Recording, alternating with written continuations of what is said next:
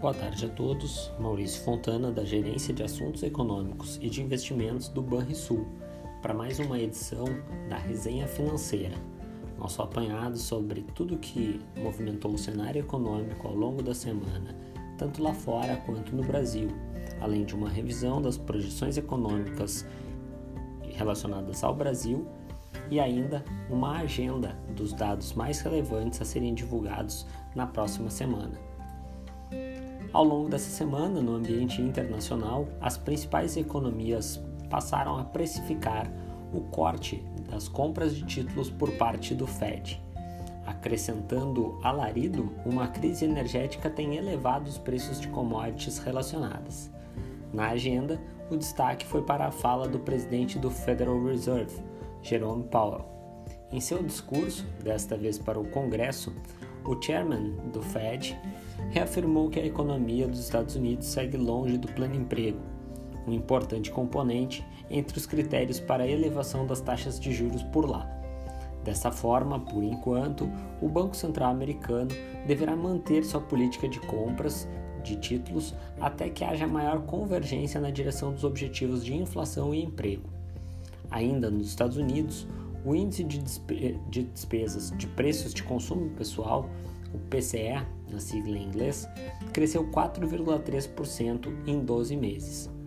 Já seu núcleo, que exclui alimentação e combustíveis, teve alta de 3,6%, em linha com as expectativas de mercado. Outro dado importante foi a revisão do PIB do segundo trimestre deste ano, que mostrou alta anualizada de 6,7%.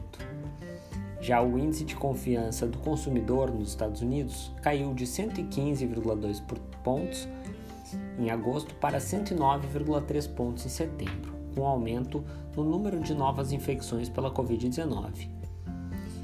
Foi o terceiro declínio consecutivo deste indicador e reforçou um cenário desafiador com retirada de estímulos por parte do Fed pela frente. Por fim, vimos que o índice dos gerentes de compras, o PMI, na sigla em inglês, industrial caiu de 61,1 pontos em agosto para 60,7 pontos em setembro, mostrando algum arrefecimento na atividade do setor industrial americano. Na zona do euro, o PMI industrial recuou para 58,6 pontos em setembro, o menor patamar desde fevereiro. Apesar da queda, o indicador permanece em campo expansivo. O índice de preços ao consumidor anual na zona do euro, de setembro, subiu a 3,4%, o maior patamar desde 2008. As próximas leituras sobre inflação poderão registrar novas altas, por conta dos custos ligados à energia.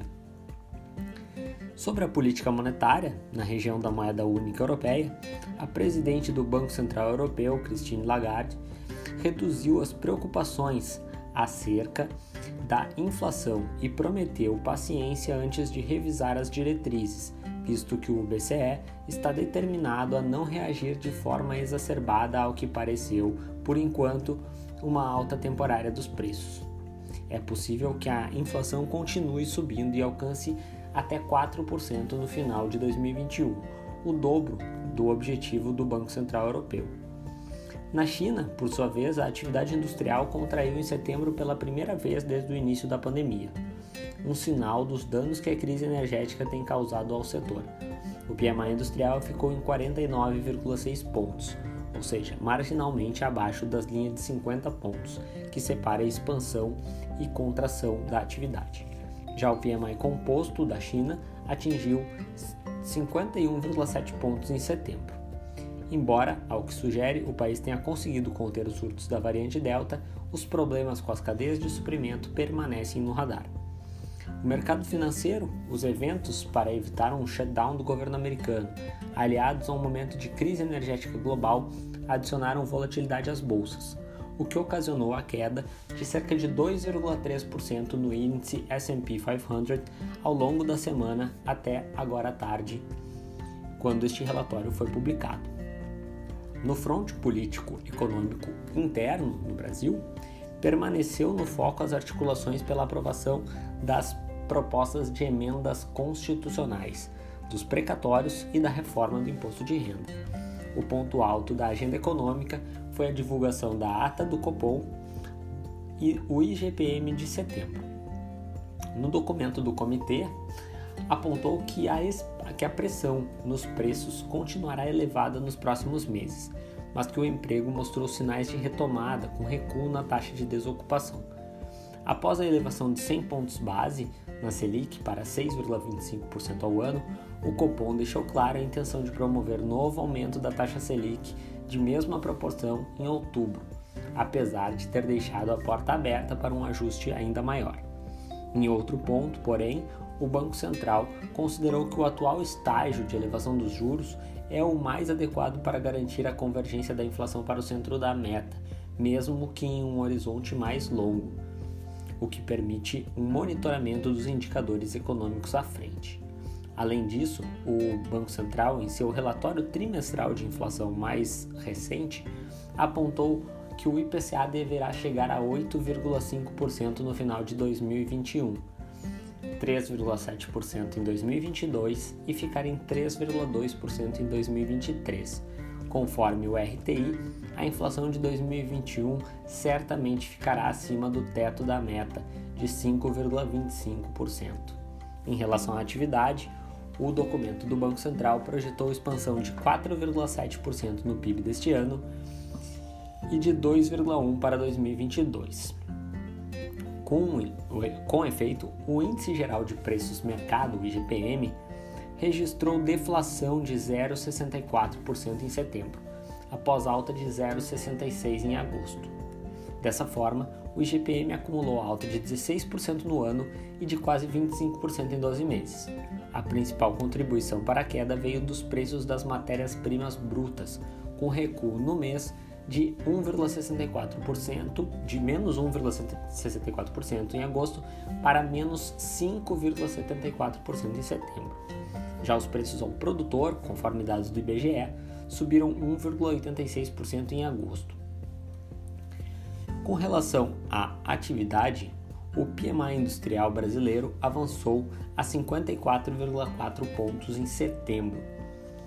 Um dos motivos da alta foi, em boa parte, o planejamento prévio das empresas tentando garantir níveis de estoque para as vendas futuras, vislumbrando melhor situação para o final de 2021.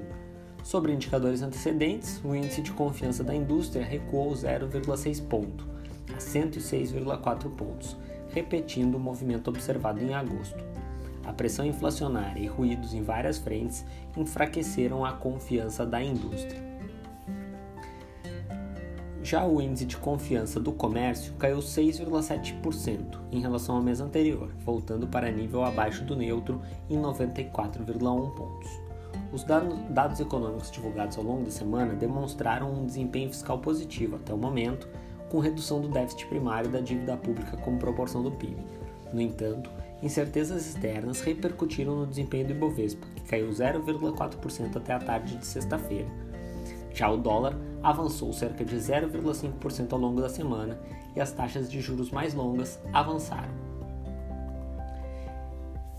Conforme o último boletim Focus, divulgado na segunda-feira passada, a mediana das estimativas de mercado para o IPCA em 2021 avançou de 8,35% para 8,45%. Para 2022, a previsão mediana de mercado subiu a 4,12%. Já a taxa Selic prevista para o final deste ano é agora de 8,25% ao ano e para o ano que vem de 8,50%.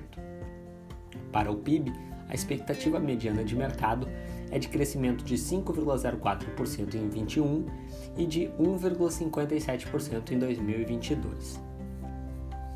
Na agenda de indicadores para a semana que vem, começamos na segunda-feira com o boletim Focus, com a revisão dessas mesmas projeções econômicas que recém citamos.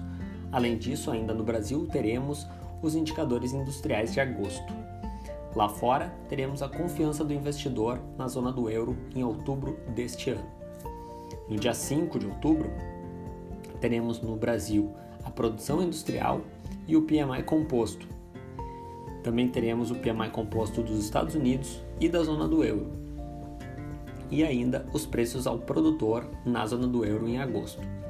No dia 6 de outubro, no Brasil, destaque da agenda é o IGPDI, referente ao mês de setembro, e as vendas no varejo em agosto. Já na zona do euro, teremos também dados de vendas do varejo de agosto. No dia 7 de outubro, os Estados Unidos apresentam a variação nos pedidos de auxílio-desemprego e a China apresenta seu PMI composto.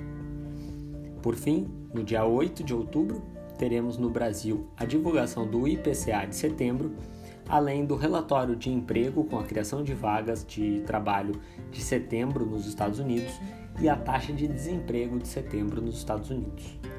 Tenham todos um bom final de semana e bons investimentos.